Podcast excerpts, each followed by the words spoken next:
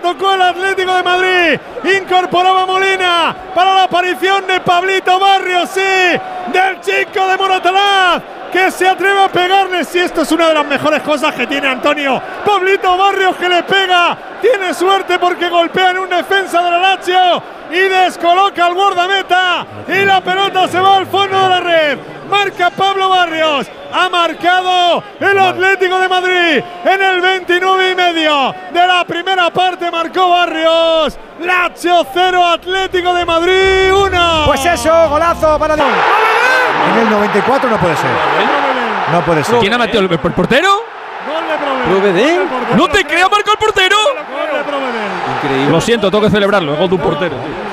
Lo pone Luis Alberto y ¿Dónde va a decir? Provedel que entra en el segundo No te palo. creo, no te creo. Empata el partido. Gol de Provedel.